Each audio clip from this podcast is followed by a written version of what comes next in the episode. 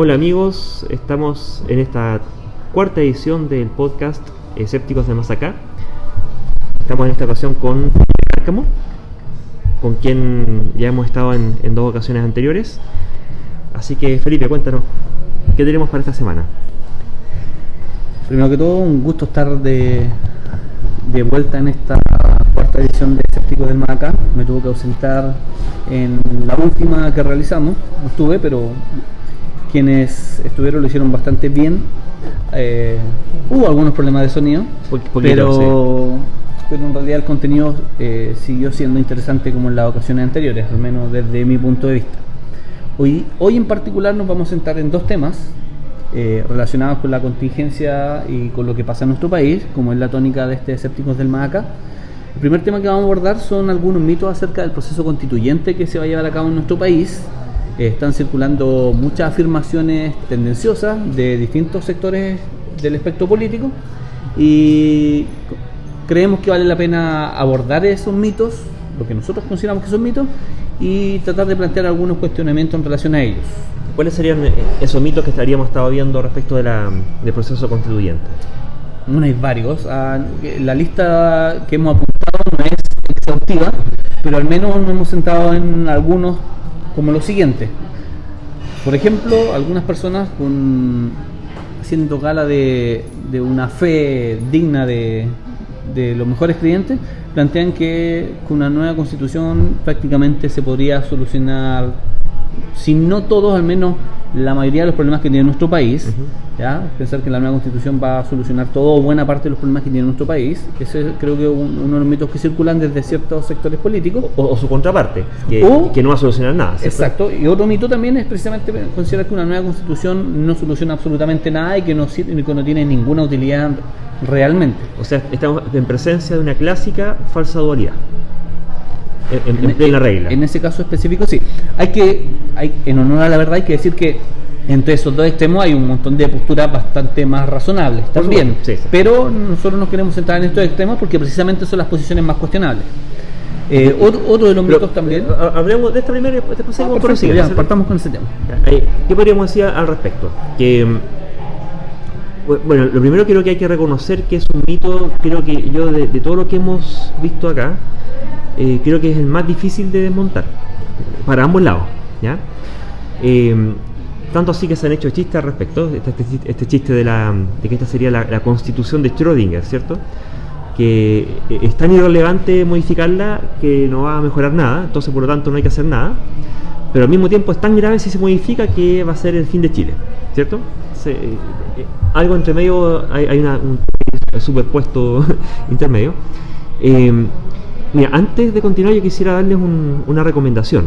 En el canal CNN Chile, eh, tienen todos sus programas disponibles archivados en la web, tienen un programa que se llama Hoja en Blanco, eh, conducido por Fernando Polsen y por Mónica Rincón en el cual ya van en seis capítulos. Invitan a expertos, constitucionalistas eh, y gente de- de- del rubro en general y hacen entrevistas in extenso. O sea que muchas cosas las que yo pudiera decir en esto en realidad estoy eh, repitiéndolas como alumno que aprendí de, de- de esos programas. ¿ya? Así que se, se les recomiendo el, el programa Hoja en Blanco de CNN Chile. ¿ya? Eh, ¿Quieres empezar con algo o, o, o- o le damos? ¿Sí? ¿Sí? Bueno. podemos comenzar. Eh, bueno, lo, lo primero que habría que decir es que eh, si uno quiere constatar de si acaso es efectivo o no es efectivo que la constitución impacta en cuestiones de la vida cotidiana, no hace falta hacer un ejercicio de mera imaginación. ¿ya? Bastaría en principio con revisar las actas y los fallos del Tribunal Constitucional para ver sobre qué temas están fallando. ¿Sobre qué temas fallan? Fallan sobre si acaso corresponde o no corresponde que las ISAPRES suban los planes. Eh, fallan respecto de si corresponde o no corresponde que el aborto en tres causales eh, tenga, eh, o sea, reconozca la posibilidad de aplicar o no aplicar la cláusula de objeción de conciencia institucional. Fallan respecto de si eh, los proveedores de los servicios de los proveedores de servicios complementarios a los servicios de educación pueden o no pueden tener fines de lucro. Son fallos que han salido del Tribunal Constitucional. Eh, si es que acaso eh, la reforma laboral que se está pretendiendo, eh, que se estuvo proponiendo antes del estallido social, de rebajar la jornada laboral, terminan fallando de si acaso es o no es inconstitucional esa reducción de jornada. O sea, sí contamos con muchos ejemplos y se sigue haciendo el ejercicio y la verdad es que, sobre todo para los grupos más conservadores, en el caso de Chile, porque el Tribunal Constitucional tiene eh, varias facultades y, hay una que es particularmente explotada por, los grupos conservadores en Chile. Eh, ¿Cuáles son estas facultades del Tribunal Constitucional? Que en principio corresponde que existan y, generalmente existen. Es lo que se llama bueno, el control de constitucionalidad de una ley. ¿sí? Eh, y esto puede aplicar en, en tres etapas distintas del proceso de generación de una ley. Eh, voy a ir de la más tardía a la más temprana. La más tardía es cuando hay una ley que eh, cuando es aplicada a una persona, para el caso específico de la persona, pudiera o no ocurrir que eh, lo que esa ley dice contravenga algún derecho constitucional de la persona para el caso particular de la persona. Ese es un control que es sano que exista, en distintos países lo realizan distintos organismos. Eh, en Chile eso ya lo hacía el Tribunal Constitucional que ya existía antes de la dictadura, no es, un, no es herencia de la dictadura el Tribunal Constitucional chileno. En Estados Unidos lo, hace la Corte Suprema. Eh, en general es sano que haya este, este órgano que eh, vele por el cumplimiento de la Constitución. Más tempranamente, el otro control de legalidad que se hace es cuando una ley, en su reacción,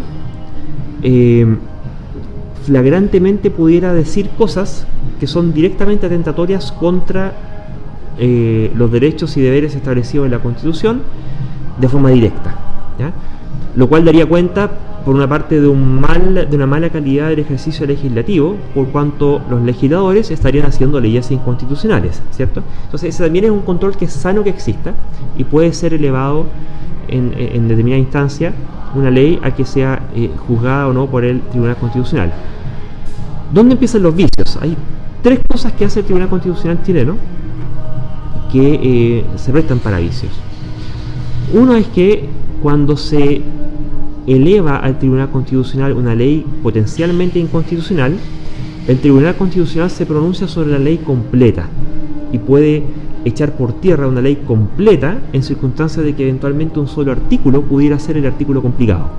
¿ok? Podría ser una mera eh, eh, objeción respecto del artículo específico y no de todo el trabajo legislativo que se hizo en su conjunto. El segundo vicio que se, el que se presta el, Tribunal Constitucional es que, y que a mi juicio es, horriblemente grave, horriblemente grave, es que los em, una vez que la ley ha sido enviada al Tribunal Constitucional, el tribunal no solamente tiene la facultad de em, revocar esta, ley, sino que además tiene la facultad de adulterar la ley. O sea, habiendo pasado por el proceso legislativo de los legisladores representantes elegidos por la ciudadanía, cumpliendo todos los quórums del caso, que en el caso de Chile tenemos varios quórums, el quórum cualificado, quórum simple eh, y, y quórum especiales, em, y habiéndose consensuado una ley, este Tribunal Constitucional, formado por 10 miembros, eh, tres del, ya no me acuerdo exactamente, de los senadores, los diputados, entre el, propuestos por el, por el, Poder Judicial y, por, el, por la Presidencia, eh, tienen la posibilidad de borrar con el codo lo que hizo el Congreso y ellos, sin ningún tipo de legitimidad por cuanto no han sido electos, pueden redactar a su pinta y antojo el cambio que ellos consideran correcto para la ley. Y eso ocurrió, por ejemplo, cuando se eh, aprobó la ley en el Congreso de que, eh, a, propósito del debate del lucro en la educación, la educación superior específicamente en Chile, la cual está prohibido, eh, como ya se había detectado de, sobremanera que la forma en la que realmente estaban lucrando los grupos económicos era por la vía de tener servicios complementarios de asistencia a los servicios de educación que eran cobrados a sobreprecio, empezando por el arriendo del inmueble, por entidades que sí tenían fines de lucro y era por ahí por donde finalmente lucraban y le sacaban toda la plata a esta entidad sin fines de lucro que era la universidad, por la vía de inflarle los costos. Eh, se legisló que estos proveedores relacionados, las sociedades relacionadas, eh, no pudieran tener fines de lucro al igual que el plantel principal. Los grupos conservadores, la, la UDI en particular, llevó al Tribunal Constitucional esta ley, esto fue el comienzo del gobierno de Piñera, y ¿De este gobierno de Piñera o del de, gobierno de este gobierno, de este segundo gobierno de Piñera, y zanjó que eh, eso era inconstitucional y cambió la ley. Y donde decía que no podía tener fines de lucro, borraron el no, nada más, eso fue lo que hicieron, borraron el no y quedó como que sí podía tener fines de lucro. ¿ya? Eh, en circunstancias de que el Congreso había aprobado en- con todas las mayorías correspondientes que no tenía que tener fines de lucro. ¿ok?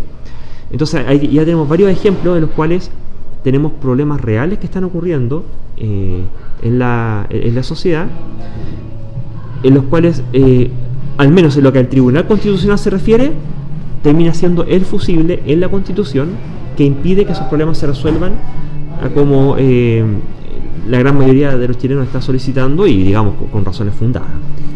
O sea, llevando al tema que nos convoca, que es abordar algunos mitos sobre el proceso constituyente, estos ejemplos de los vicios del Tribunal Constitucional que tú has señalado, de una otra forma vendrían a mostrar que preocuparse por la Constitución, por tener una Constitución eh, lo más representativa posible, es un asunto importante. Es decir, que no es baladí, ¿no? La, la Constitución no es un tema que no importe. Y, que de, efec- de efecto, afecta la vida cotidiana, de, de cuestiones incluso nimias. Claro, entonces, por ejemplo, todo lo que tú acabas de decir, de otra forma contribuye, a mi parecer, y, y concuerdo contigo en eso, a, a cuestionar este mito de que eh, una nueva constitución no cambiaría absolutamente nada. Claro, eso es falso, Eso es flagrantemente falso. Sí, Claro. sí, sí. En primer lugar, hay, hay que reconocer que eh, una nueva constitución da cuenta de la voluntad del soberano, ¿cierto? ¿Y el soberano quién es? Y el soberano es el caso del el, El- pueblo. Entonces da cuenta de eso. Hasta el día eh, actualmente no tenemos una constitución que dé cuenta de la voluntad del soberano. Independientemente de que la constitución del 80, eh, hecha en dictadura, haya sido reformada posteriormente y mucho se habla de que Lago le hizo cierta reforma y que Lago puso su firma y eso la validaría, independientemente de la, independientemente de la firma de Lago, Lago eh, no es el soberano, eh, como presidente representaba en, en alguna medida la voluntad soberana, pero la constitución no hemos tenido una constitución que dé cuenta de la voluntad del soberano, que es el pueblo. En este caso sería una oportunidad de que así fuese. Y además está el hecho de que eh, la constitución efectivamente permite cambiar algunas cosas. y no sería cierto esto de que, eh, de que no cambie absolutamente nada, que es un simple papel y que tiene eh, absolutamente ningún valor. De, hecho, parte del asunto, bueno, volvemos a la broma de, la, de la constitución de Schrödinger, ¿cierto? Que, que si, si no soluciona nada, entonces ¿por qué se defiende tanto la que hay? ¿Sí? Claro, sí. Si, si- si no, no, no define nada, ¿cierto? Y no, en, en realidad, en realidad sí, def- define cosas bien y, y vamos a, a, a abordar ese tema. Y entre otras cosas, una nueva constitución también eh, asignaría eh, atribuciones, daría atribuciones al Tribunal Constitucional, además. O sea, la misma constitución podría también eh, definir qué tipo de atribuciones tendría un Tribunal Constitucional. Porque una nueva constitución Eh, debe eh. incorporar elementos que permitan eh, su interpretación y su reforma. Porque e- en efecto, esa, mm, esas atribuciones están definidas en la Constitución. ¿sí? Exacto. Eh, cambiándose la Constitución, cambiaría el detalle, pero, pero, no- esto no quiere decir que vaya a votarse todo o que no vaya a haber nada similar a lo que pudiera haber habido antes. Claro, claro. Sí, eventualmente hay, hay eh, que, que- que eso es parte de la campaña del miedo y del terror, ¿cierto? De que eh,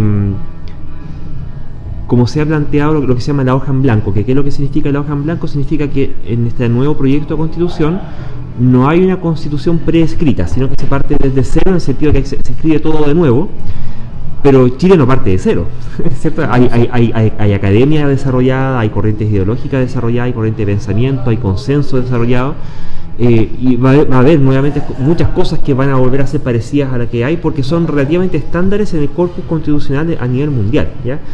Em, pero eso no quiere decir que eh, prácticamente y que es una, campaña del terror, ¿cierto? Que lo que vaya a quedar en la constitución vaya a ser una cuestión prácticamente demoníaca y que sea la, perdición, ¿cierto? Porque ahí nos topamos con uno de los mitos de que, eh, sobre todo en grupos de, ultraderecha, de, estos más, más, patrioteros eh, o, anticomunistas recalcitrantes, eh, que ven, más allá si uno pudiera estar o no en favor del comunismo o en contra, pero una cosa es poder estar en contra del comunismo y otra cosa es creer que el comunismo es el cupo y que todo es comunista, ¿cierto? Entonces estos grupos comunistas... Y que debiesen ser proscritos los partidos comunistas y que las ideas comunistas no debiesen existir y, todo eso. Y básicamente todo lo que no les guste, todo es comunista, ¿cierto? Que, sería un, un, extremo bastante ridículo finalmente. Eh, que acusarían de que esta constitución que vendría sería una constitución chavista, eh, aludiendo a, lo que ocurrió en Venezuela, en circunstancias de que eh, no ha habido todavía no hay ni un punto ni una coma escrita respecto a esa constitución, así que ese es, un completo y absoluto cuco. Claro, es parte de la política del terror para tratar de, generar miedo a la población. Política que, sin más lejos, fue utilizada en la última campaña presidencial y que al parecer. Funcionó. Funcionó. Chilezuela funcionó. Exacto, Chilezuela, ese fue el, concepto. Y ahora, abordando la, otra pata de, de, esta falsa dualidad, ¿cierto? De que la constitución lo arreglaría todo porque hay gente que quiere poner hasta eh, el sueldo mínimo en la Constitución, ¿cierto? Eh, hay que entender que la, gracia de la Constitución es que sea un corpus más estable, relativamente más duro de modificar que otras leyes más simples, eh, justamente porque ha de recoger cuestiones más fundamentales que consideremos y consensuemos como sociedad. Ese concepto que te acabas de mencionar tú es importante, el consenso. O sea, es importante que una constitución eh, dé cuenta de eh, un consenso lo más amplio, amplio posible. Exacto.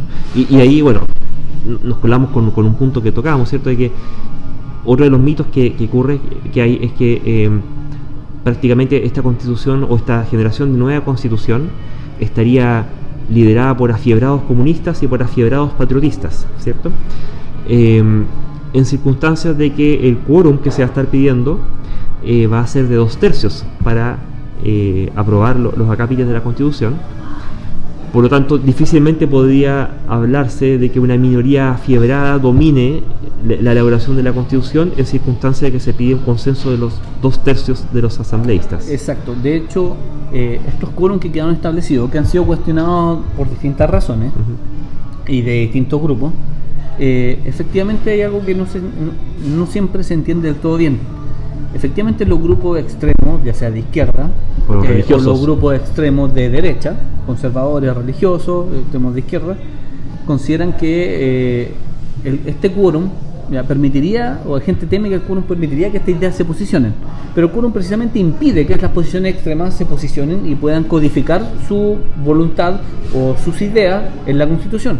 Porque estos grupos extremos, de izquierda a derecha, normalmente son minoritarios y no tienen, eh, mm, no tienen eh, apoyo o adhesión eh, por sobre los dos tercios como para poder posicionar sus ideas. Claro, como para que todo el resto de la gente los apoye y junten los dos tercios para poder poner eso en la constitución. Exacto. de, ser, de ser que consensen algo, tendrá que ser una postura más moderada, no la postura extrema. Exacto. Y hay otras personas también que plantean que un solo tercio de la composición de esa asamblea constituyente, no sabemos si va a ser una asamblea constituyente o una comisión mixta, pero hay gente que plantea que un tercio va a poder eh, obligar al resto a hacer lo que quiera. No. Pero eso también es falso, porque ese tercio lo único que puede hacer es impedir que algo entre, pero ese tercio no puede en lo absoluto hacer que quede algo dentro. Es decir, ellos solo tienen poder de veto, pero no tienen la posibilidad de imponer sus ideas bajo ninguna circunstancia. ni siquiera poder de veto, porque eh, si, si, los dos tercios consiguen sus dos tercios, claro. eh, el, el acápite va. ¿cierto? No, claro, me refiero entonces a un tercio más uno. Más uno, claro, eh, ese tercio más uno no tendría la posibilidad de imponer sus ideas tampoco, solo tendría la posibilidad de vetar. Eh, claro, de, de, de, hacer que no quede algo dentro de la Constitución. Y ahí entendamos que, que vuelve, se vuelve al punto de lo que se refiere de la hoja en blanco que eso lo que significaría no es que esa materia eh, nunca más se legisle nada, sino que lo que esto significaría es que aquella materia que no se logre consenso no quedaría en la Constitución. Después quedará, para efectos de elaboración de ley común, eh, eh, lo, que sea que haya que normar respecto de ella, en la labor congresista regular. Regular, exacto. Ahora volviendo este, a este, mito de que una nueva constitución lo podría solucionar todo o buena parte de los problemas, es importante también eh, detenerse a pensar cuáles son los cuestionamientos que se le pueden formular a esta posición, porque el escepticismo es una cuestión de matices, ¿cierto? Así como es, es muy cuestionable la posición de que una nueva constitución no soluciona nada, tuviste buenos ejemplos de cómo el Tribunal Constitucional permanentemente está debatiendo cuestiones fundamentales para el funcionamiento del país y para los cambios que nuestro país eh, al parecer requiere. Entonces, eh, una nueva constitución no es algo baladí, efectivamente podría significar cambio importante en la forma de hacer política y de distribuir el poder en el país. Exacto. Entonces, efectivamente es falsa esa idea de que no soluciona nada o no cambiaría nada. Pero también es importante formular cuestionamientos a la otra posición de que una nueva constitución solucionaría todo o buena parte de los problemas.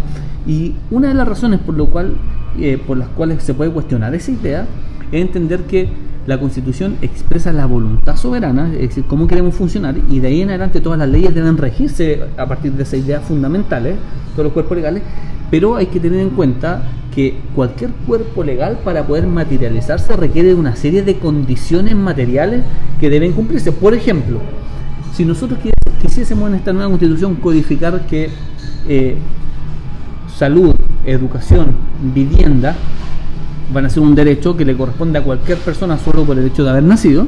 Supongamos que eso eh, queremos que quede codificado. Otra cosa es cómo el país genera los recursos para hacer eso posible. Por lo tanto, una cosa es la expresión de voluntad y de deseo, y otra también son las circunstancias materiales, y no digo materiales en un sentido refiriéndome solo a los monetarios, ¿cierto? Materiales en general, que hacen posible que eso sea eh, real y se materialice. Entonces es importante tener en cuenta que junto con eh, codificar los cambios constitucionales que consideremos pertinentes como país, necesitamos generar las condiciones culturales, políticas y económicas para que esos cambios se puedan materializar. Por supuesto. Y, respecto a esas condiciones políticas, aparecen estos otros ejemplos de cuestiones que eh, hoy son problemas, pero que son problemas a nivel de ley, no a nivel de constitución. Por ejemplo, tenemos todo el tema con el, código minero. Eh, hay temas eh, de, de, evasión de impuestos, mineras que no pagan impuestos, contaminación, niveles de producción, etcétera. Pero eso está en el código minero, eso no está en la constitución. Y para modificar eso se requiera, eh, no sé si quórum calificado o, o supra, quórum, pero no se requiere quórum constitucional. eso es algo que podría solucionarse dentro de la constitución actual, al menos ciertos aspectos, no todos. Cosas que están en la Constitución, el tema de la propiedad privada del agua. Somos país único en el mundo respecto de eso, donde hay derecho de propiedad privado sobre el agua. No obstante, el Código de Agua es materia de ley. El cómo se fiscaliza. Los recursos asignados para fiscalizar la efectiva materialización de las leyes que ya existen. Algunas leyes son buenas, pero no se fiscalizan, ¿cierto? Em, e, eso depende de eh, voluntad política y ahí cabe sospechar eh, derechamente la intencionalidad de no asignar suficientes recursos para fiscalización de diversos tipos de leyes. Y, y, esos serían temas que perfectamente podrían solucionarse eh, dentro de la constitución actual con las leyes actuales, con los quórums actuales del Congreso actual, cambiando las leyes que actualmente tenemos. Claro. Ahora, de todas formas, aún haciendo esa distinción que tú haces, que no todo requiere eh, quedar codificado en una constitución, hay cosas que requerirían simples cambios legales que se pueden hacer eh, con el trabajo regular del Parlamento, ¿cierto? Aún teniendo en cuenta esa distinción, es importante entender que cualquier cuerpo legal, sea constitucional o ley simple, requiere condiciones materiales para, para que eso se dé en la realidad y eso se cumpla. Voy a dar dos ejemplos concretos de, lo que acabo de decir. Por ejemplo, eh, la constitución actual planteaba y establecía que la educación no podía ser con fines de lucro. Sin, embargo, hubo todo un aparataje eh, industrial que hizo que las cosas terminaran siendo muy distintas como la misma constitución lo señalaba. ¿Por qué? Porque no había condiciones políticas ni económicas ya que, que permitieran que lo codificado en la constitución, que era que la educación no podía ser con fines de lucro, fuera realmente así. Es decir, ciertos grupos económicos y políticos se bypasearon o se desentendieron de lo que la constitución dice para hacer finalmente lo que querían. Entonces ahí tengo un, un, ejemplo concreto de cómo algo que estaba codificado en la Constitución no se llevaba a cabo porque la voluntad de ciertos sectores que tenían suficiente poder así lo dispusieron. Otro ejemplo de lo mismo, y con este ejemplo termino, otro ejemplo de lo mismo, es que la Constitución actual también habla del cuidado del medio ambiente. Exacto. Y todos sabemos que en Chile ha habido un montón de proyectos, no solo hidroeléctricos, sino que de distinto tipo, que han provocado serios eh, problemas en distintas zonas de nuestro país, incluso en sitios que eran eh, sitios de conservación de especies, eh, sitios que eran santuarios de la biodiversidad, y aún así se han hecho proyectos que han terminado afectando esos entornos y esos nichos ecológicos. Incluso recientemente surgió la polémica que no ha llegado a los grandes medios todavía, eh, pero hay algunos científicos que lo están dando cuenta, que un científico de apellido Jackson eh, reconoció abiertamente que él eh, hizo informes de impacto ambiental a conveniencia de las empresas. Y él lo reconoció abiertamente. hay un video donde él aparece reconociéndolo. Y ha generado una polémica en ciertos grupos científicos que han denunciado lo que este tipo hizo y dijo y además como esto revela que en la misma universidad a veces se prestan para hacer eso. ¿A cambio de qué? A cambio de recursos. Entonces, ahí tenemos otro ejemplo concreto de cómo algo codificado en la constitución actual tampoco se materializa porque finalmente hay grupos de poder, grupos de presión, que terminan haciendo lo que ellos quieren y desentendiéndose de lo que las leyes y la constitución misma señalan. Claro. Y, ahí es donde empieza a pasar la cuenta una cuestión que es más sistémica. Por una parte, de, relevancia lo que ha sido el financiamiento ilegal de campañas políticas, que es un eufemismo para decir, no un eufemismo, sino que ese fue el mecanismo que se utilizó en Chile finalmente para instaurar la corrupción eh, política, derechamente. ¿ya?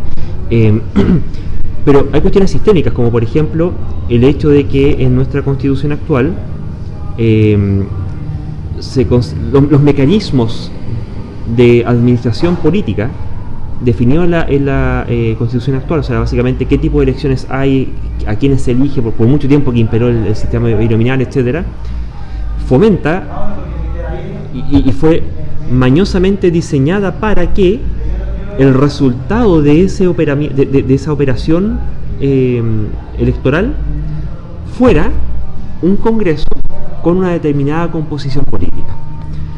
Y no es casualidad entonces que después las leyes o las comisiones investigadoras tuvieran eh, ciertos sesgos, cierto, eh, eh cierto en particular.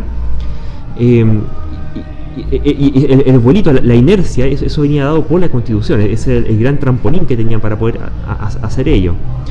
Em, todo lo que ha sido la zona de sacrificio de Quintero Puchuncaví, por ejemplo, eh, se reduce a normas técnicas. Tú podrías poner a nivel de ministerio por eh, o superintendencia de salud.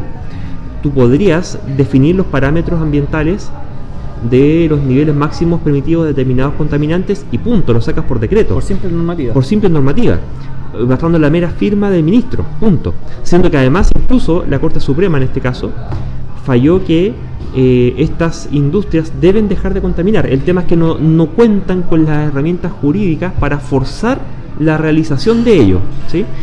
Em, pero ¿qué ocurre? Que si cambias de sopetón esos parámetros ambientales sin una, estructuración más sofisticada, efectivamente vas a producir un impacto económico importante y resulta que la constitución actual, el primer valor que defiende es el de la propiedad privada.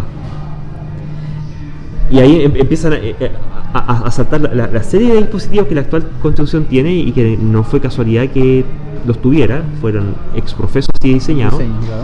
Y no fue casualidad que eh, en qué contexto esa constitución fue aprobada eh, para impedir justamente este tipo de, soluciones finalmente. Entonces, hay todo un universo de posibles soluciones o de, de, eh, hecho, un universo de posibles soluciones que están impedidas por la constitución actual y que ninguna ley va a poder eh, soslayar.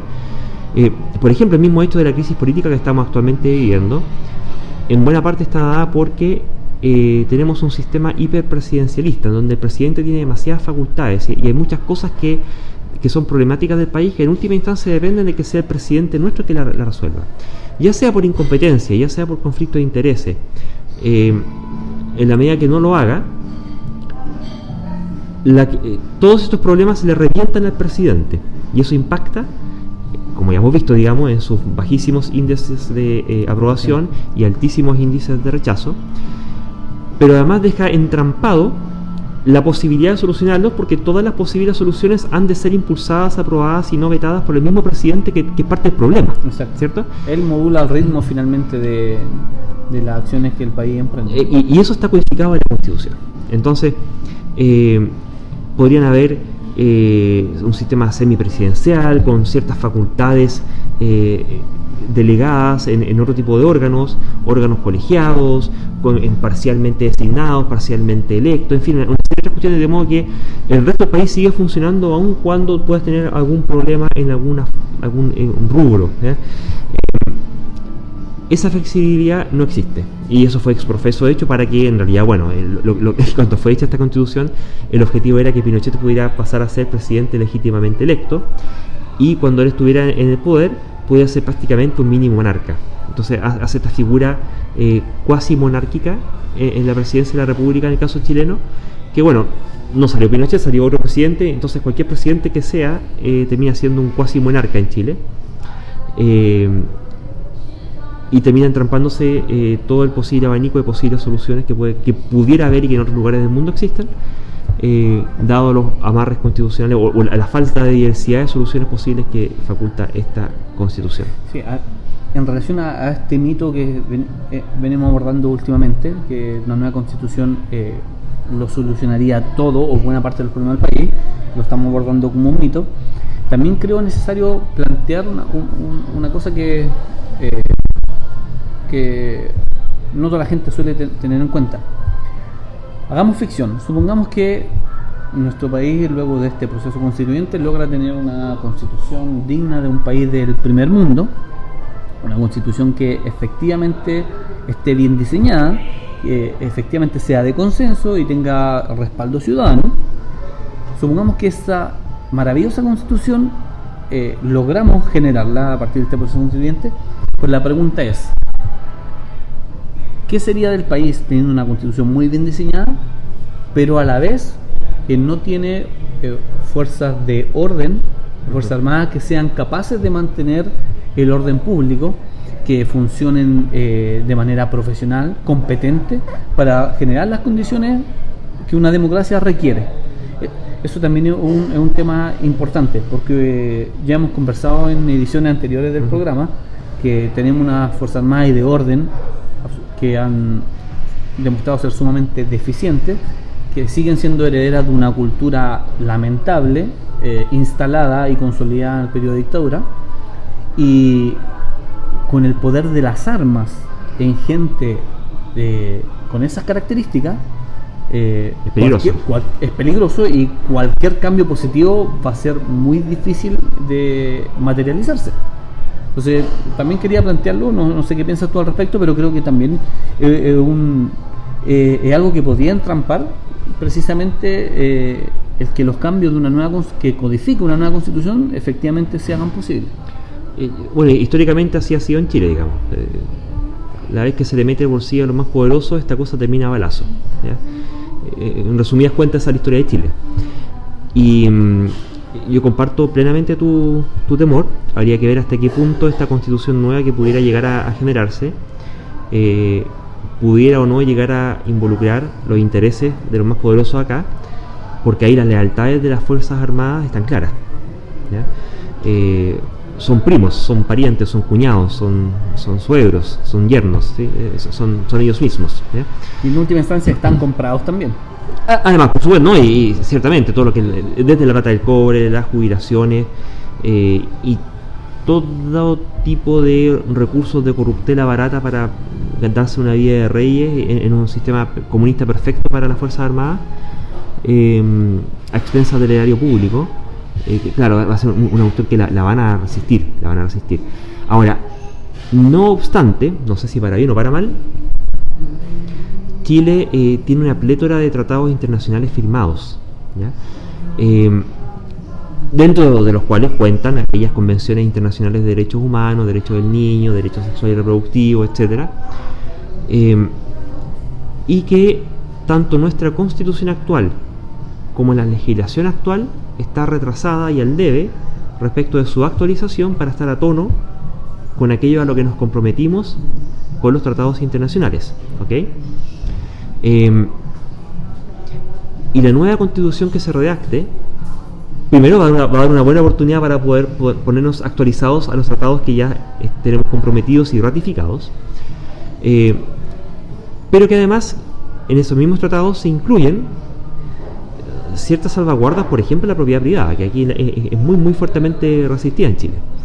Entonces, por muy creativa que quiera ser en la constitución, la verdad es que tanto que temer respecto de eh, el resguardo de la propiedad privada del punto de vista de quienes detentan mucho, yo creo que no hay tanto que temer.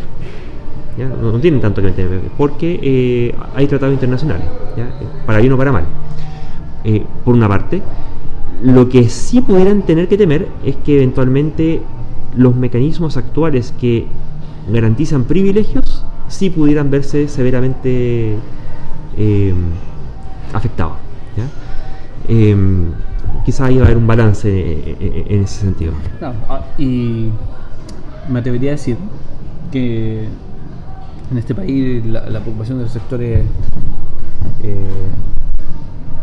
el sector económico de poder no es solamente la preocupación, no es solamente el resguardo de la propiedad privada, sino que creo que hay buenas razones para decir también que su preocupación es el resguardo de, ciertos privilegios que, existen. Es eso, exacto. Sí, al final eh, esa riqueza no solamente se mantiene intacta, sino que se acrecienta de forma eh, proporcionalmente grande y acelerada.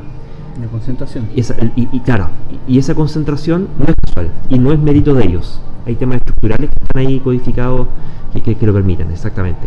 Eh, es, esa, esa, ganancia la, que pudieran echar de menos. Pero de todas formas, ¿concuerdas tú en que eh, contar con fuerzas de orden y fuerzas armadas eh, profesionales que estén claramente bajo el mando del poder, del, poder civil es una condición importante para que cualquier constitución que, que pergiñemos luego de este proceso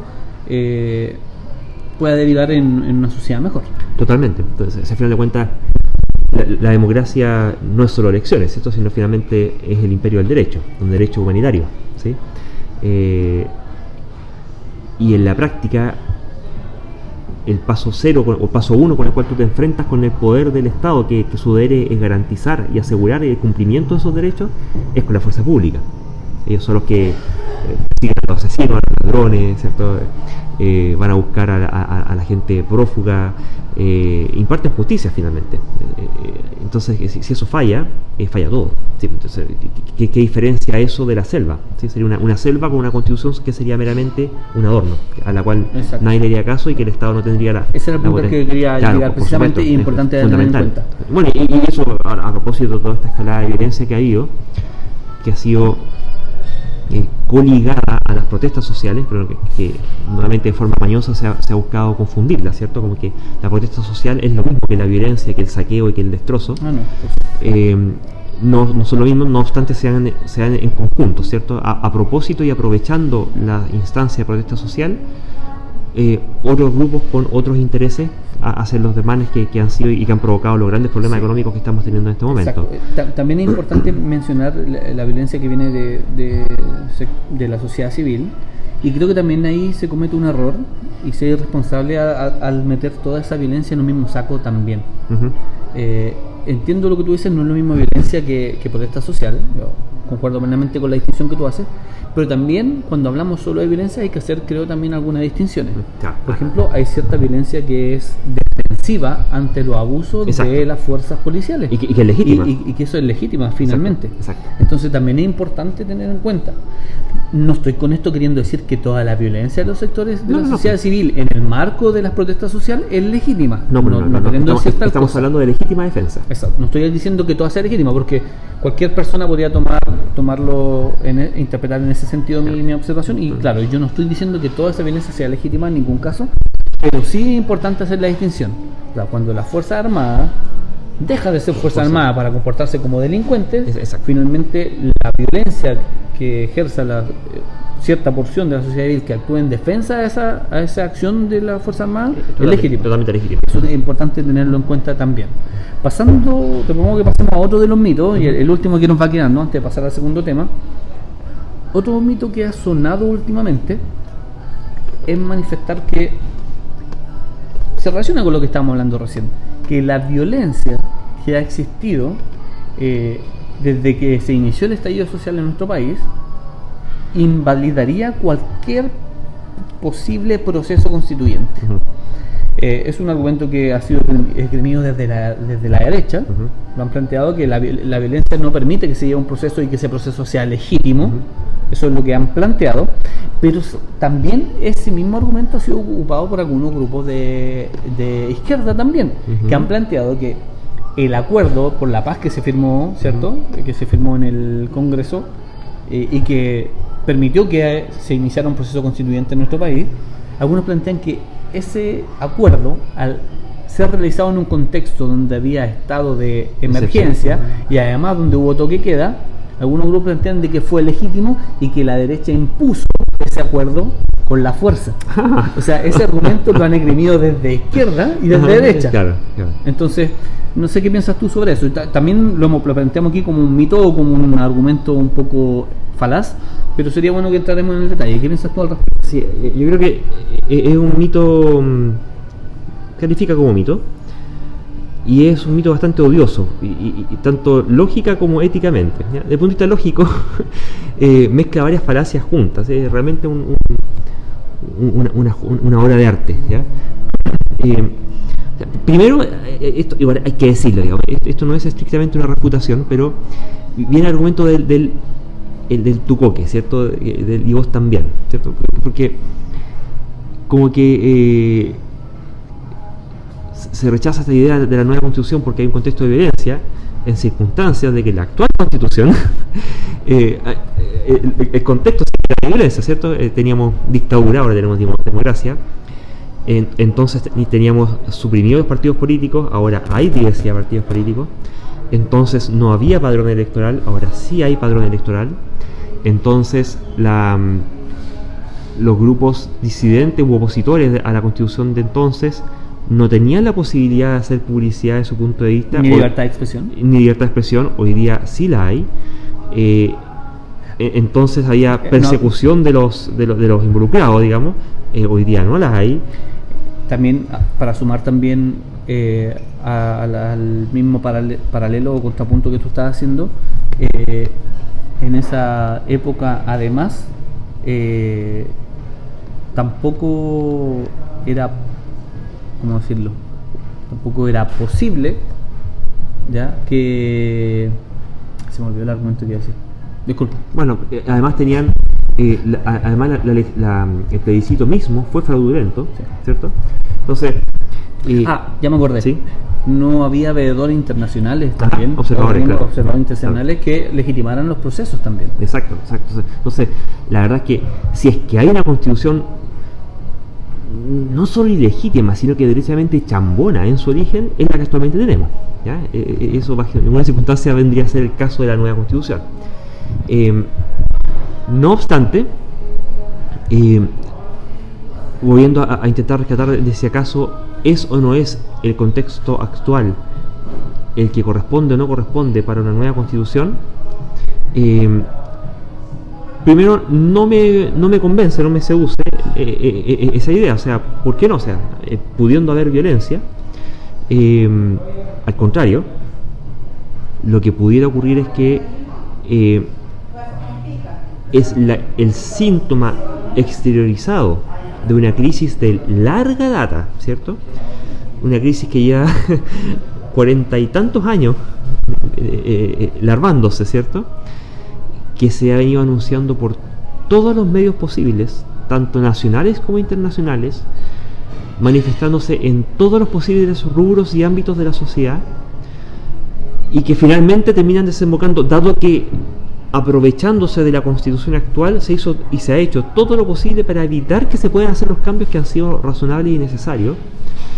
Entonces el que se produzca ahora episodios de violencia, lo que hace es reconfirmar que hace falta cambiar la constitución para que se puedan liberar los amarres políticos que impiden los cambios que solucionarían los problemas, justamente para que dejemos de tener la violencia que estamos teniendo. Exacto. De hecho, reforzando lo, que tú acabas de decir, creo importante tener en cuenta que, primero, aquí en Chile hubo un estallido social y que tuvo algunas expresiones de violencia, que fueron muy notorias, por cierto, pero aquí vuelvo a reiterar la necesaria distinción que tú mencionaste hace un rato de que no toda la protesta y el descontento social ha sido violento. Eso en primer lugar, es importante dejarlo muy claro. De hecho, en su mayoría ha sido pacífico. Exacto. Pero aún reconociendo que ha habido eh, eh, bastantes expresiones que sí han sido violentas y que han sido notorias, porque los medios suelen darle cobertura, eh, bastante cobertura a ese tipo de manifestaciones, incluso reconociendo que ha existido violencia, creo importante entender de que este acuerdo con la nueva constitución precisamente es un intento por conducir por vía institucional una crisis. Es decir, eh, creo que esto es un argumento que muestra que es inválido suponer que este proceso constituyente es inválido porque eh, nació en un contexto de violencia y de descontento social porque precisamente lo que buscó ese acuerdo que dio origen a este proceso constituyente es conducir por la vía institucional un proceso que estaba siendo conflictivo y que muchos de los actores políticos vieron como algo que efectivamente podía socavar la democracia en el país. Y que de efecto la está socavando. Exacto. Entonces, efectivamente, dado que hay ciertos grupos que están pretendiendo posicionar su postura por la vía violenta, es que tenemos que ponerle aún más fichas a la condición institucional de la crisis. ¿Y qué, qué más abierto y transparente que un proceso en el cual todos los actores van a poder manifestar su postura, ninguno va a poder imponer su postura, dado los cuerpos que existen, y donde todo va a ser sujeto a discusión. Ninguna discusión va a estar vedada y ningún tema en el que no haya consenso va a permitir que prime lo que existía anteriormente. Exacto. Entonces, creo, creo, yo que efectivamente el argumento de que este proceso constituyente sería inválido por haber surgido en un contexto de violencia o porque hubo expresiones violentas, creo que, que, no es legítimo, entre otras cosas, por las razones que manifieste, pero creo que hay argumentos adicionales además para, para suponer de por qué ese argumento es, falaz. Exactamente. Em, yo estaría a mano de una falacia o, por lo menos de reconocer un razonamiento motivado. Eh, ha sido una... Eh, o sea, claramente aquí la, derecha quiere y le gusta la constitución actual. Eh, le gusta tanto por motivos económicos como por motivos románticos, porque son efectivamente nostálgicos de la dictadura, hay una ideología de la imposición, del abuso y del patronaje que, que, subyace a... Entonces, cuando empiezan a, a esgrimir, la verdad es que todo tipo de galimatías por las cuales evitar que eh, se cambie la constitución, en el fondo, esos son los, manotazos de ahogados, son los, los, braceados de alaraco, porque en realidad, en realidad, en realidad lo que están defendiendo es que no se les cambie la constitución actual. Lo, otro son falacias y, falacias y sobre falacias, buscando por la vía retórica generar miedo. Eh, porque saben y ya, tienen sensado el, feeling de, la población, ¿cierto?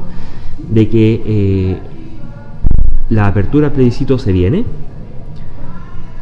y que la forma de hacerlo no va a ser con comisión mixta, sino que mayoritariamente eh, está la postura en favor de eh, convención, constituyente. o asamblea constituyente, que, que se cambiar el nombre para que no se asustaran, pero que es básicamente eso. Porque esto significa que efectivamente la derecha pierde el poder al menos de forma eh, del control del proceso político. al menos, al menos en, en, repartir la baraja con esta nueva constitución. Eh, exacto.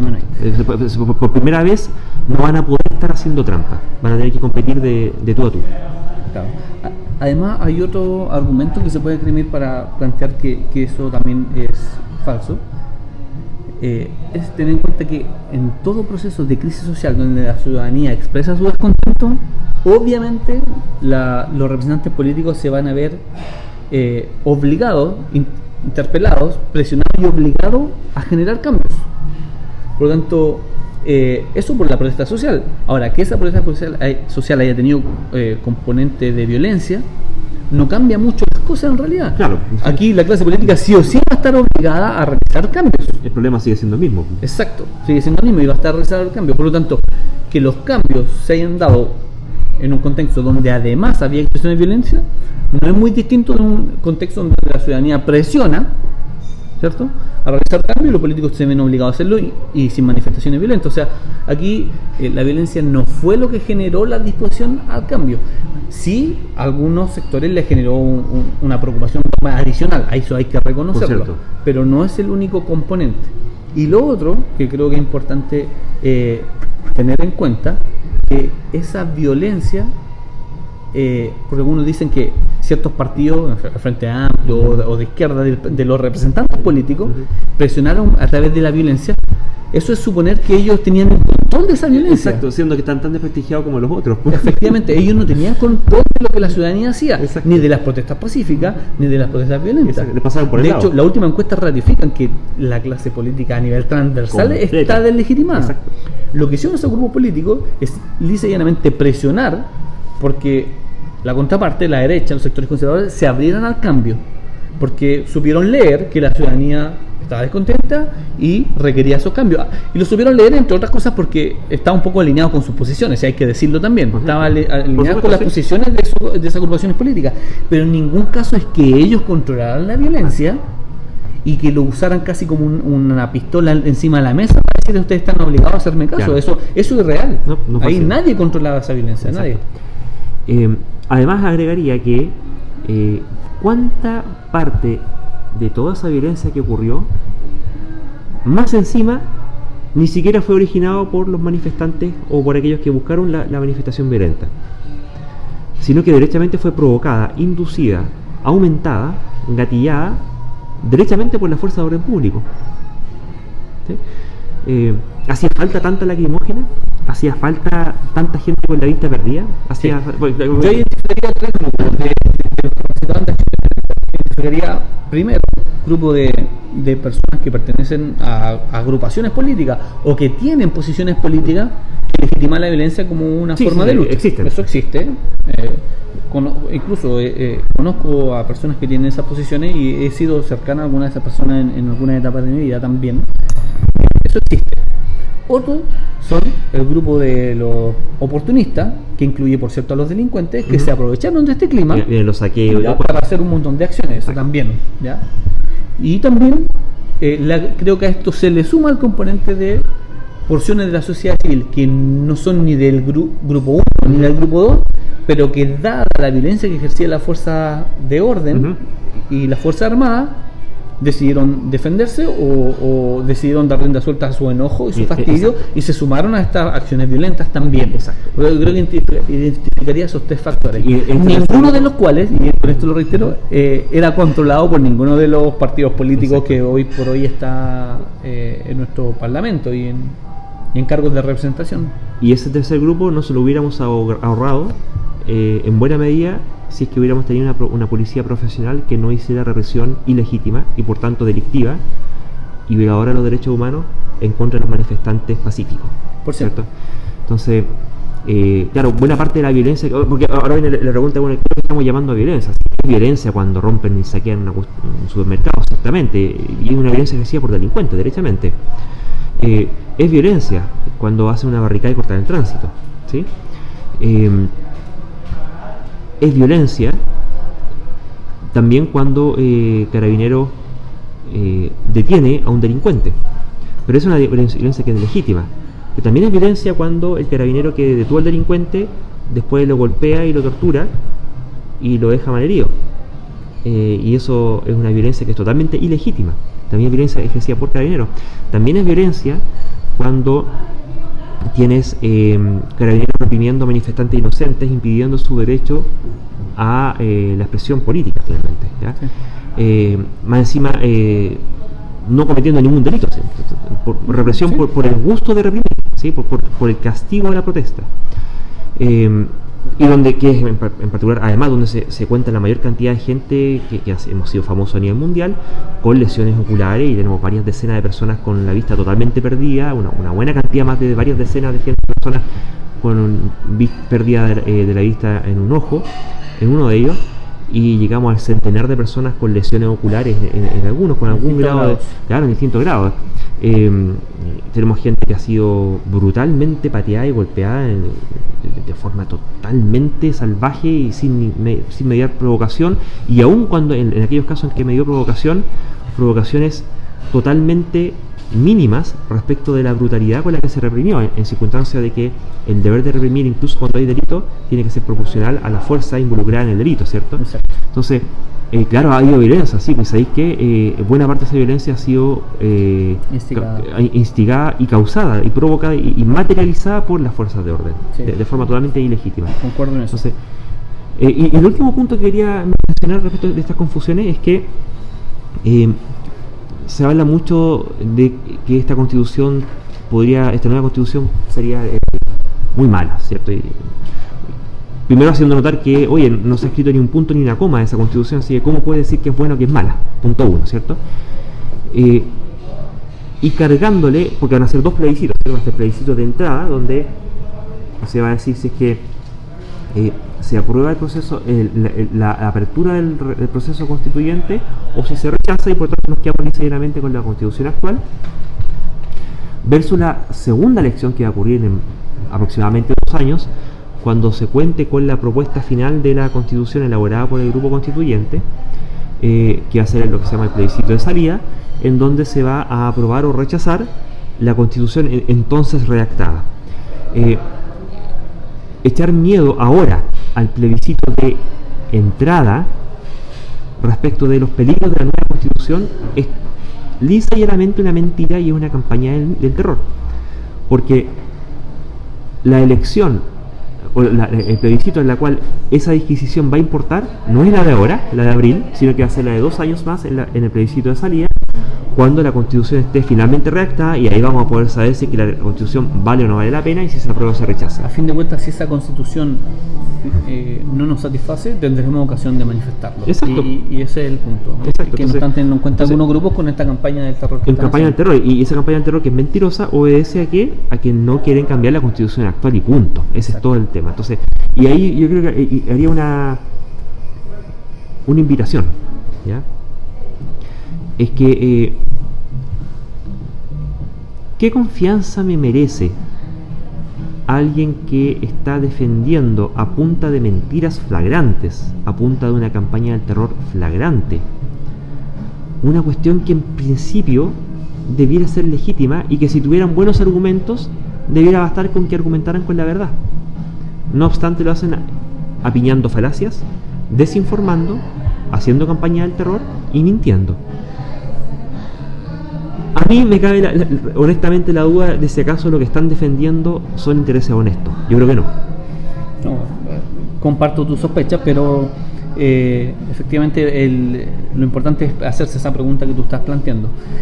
Y, para finalizar con este tema, porque ya hemos abordado varios de los mitos que han circulado en torno a este proceso constituyente que va a llevar a cabo en nuestro país, no hemos sido exhaustivos ni hemos pretendido serlo, pero abordamos algunos de los que más están circulando.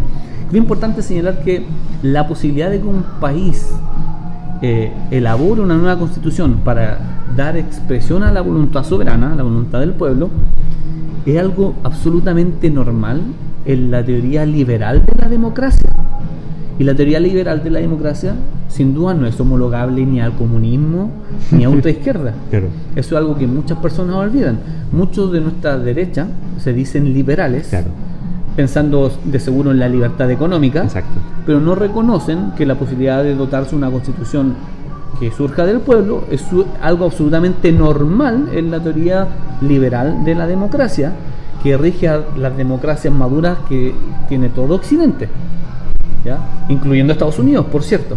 Por lo tanto, es importante eh, resaltar ese punto y creo que con eso podemos ir dando cierre a este tema. Solamente para dar un dato, eh, a nivel mundial, cada uno o dos años se están celebrando eh, cambios de constitución en distintos países del mundo.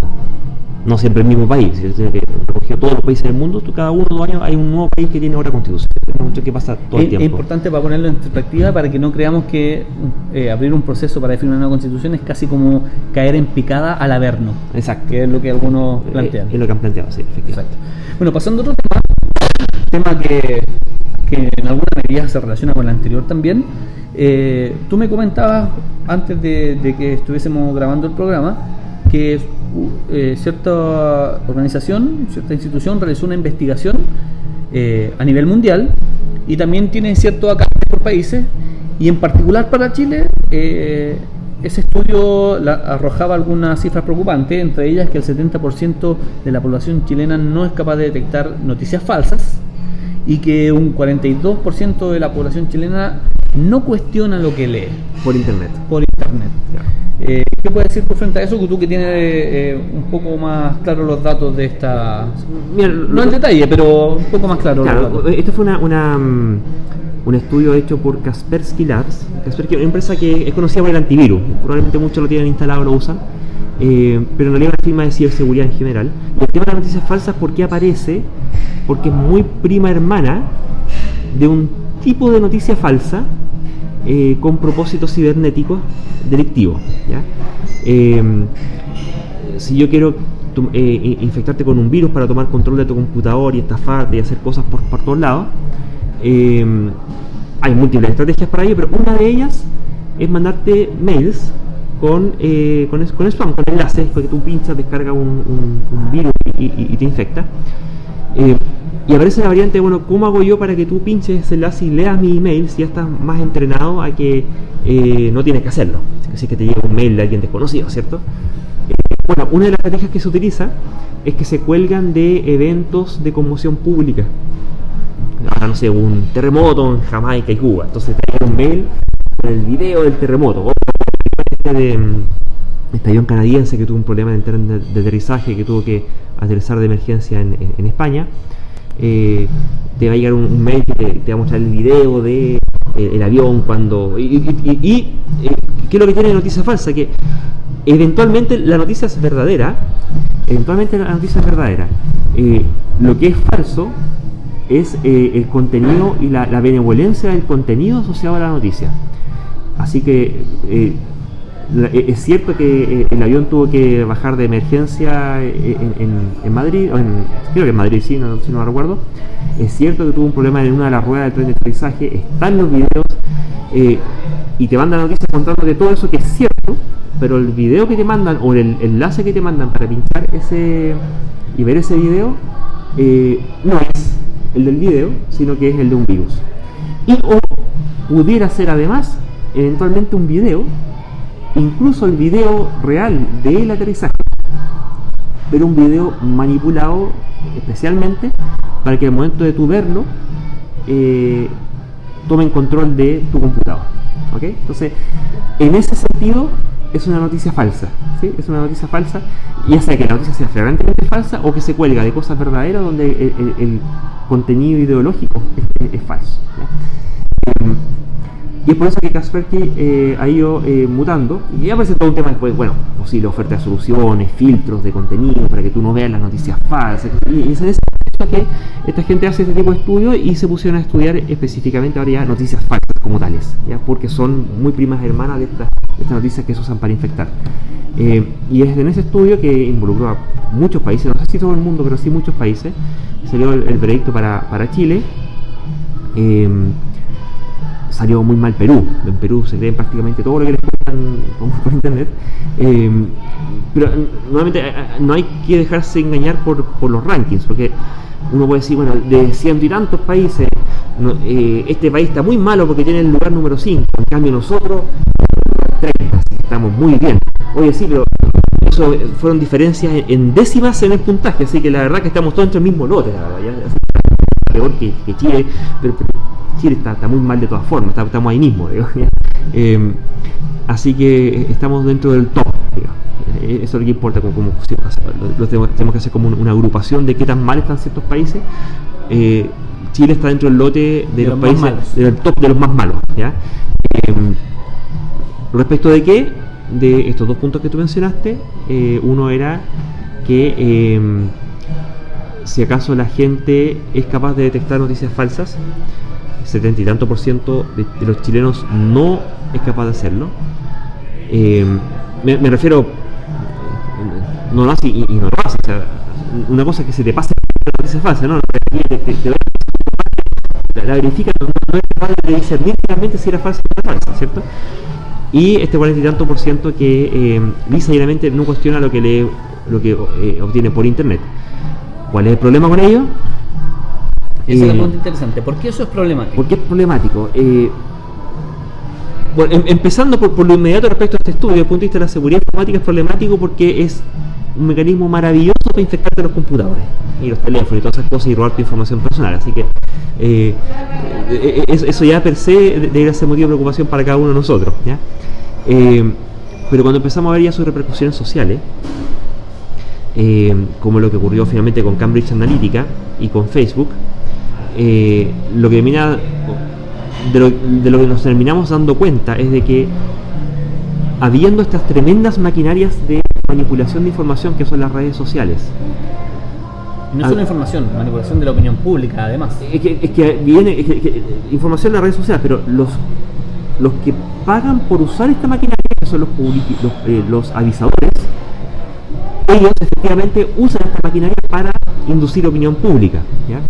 Por redes sociales, hay experimentos al respecto, eh, te pueden inducir cambios de ánimo, te pueden inducir rabia, te pueden inducir miedo, eh, y por los mecanismos subyacentes que hacen que uno termine eh, en una cámara de resonancia en la cual, como el objetivo de ellos es maximizar el tiempo que tú estás en la aplicación y ojalá pinchando en publicidad, eh, o sea, para que puedas pinchar eventualmente en publicidad y ellos mostrar la publicidad, que, por lo cual ellos cobran y finalmente ganan plata, eh, se encargan de darte cosas que a ti te gustan.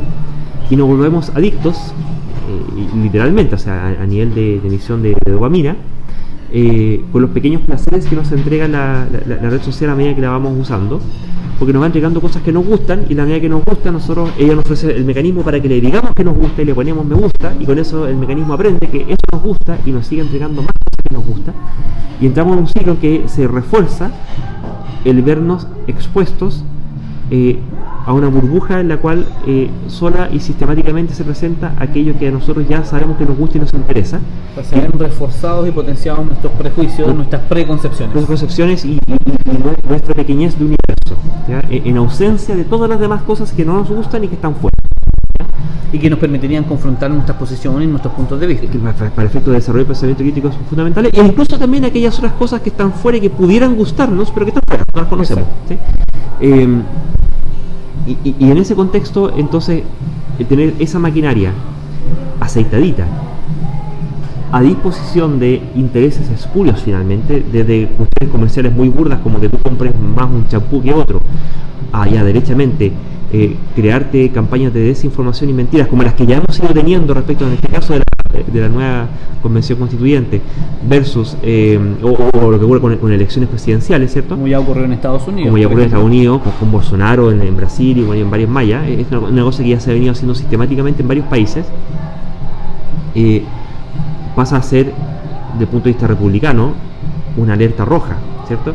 Primero porque te produce un desbalance entre el candidato que usa estas tecnologías versus el que no, porque el que no la usa apunta al promedio, en cambio el que usa la tecnología va segmentando y va optimizando el tipo de contenido según los prejuicios y los miedos y, y- y la- las preconcepciones y los apoyos que cada uno de nosotros en forma personalizada vaya teniendo.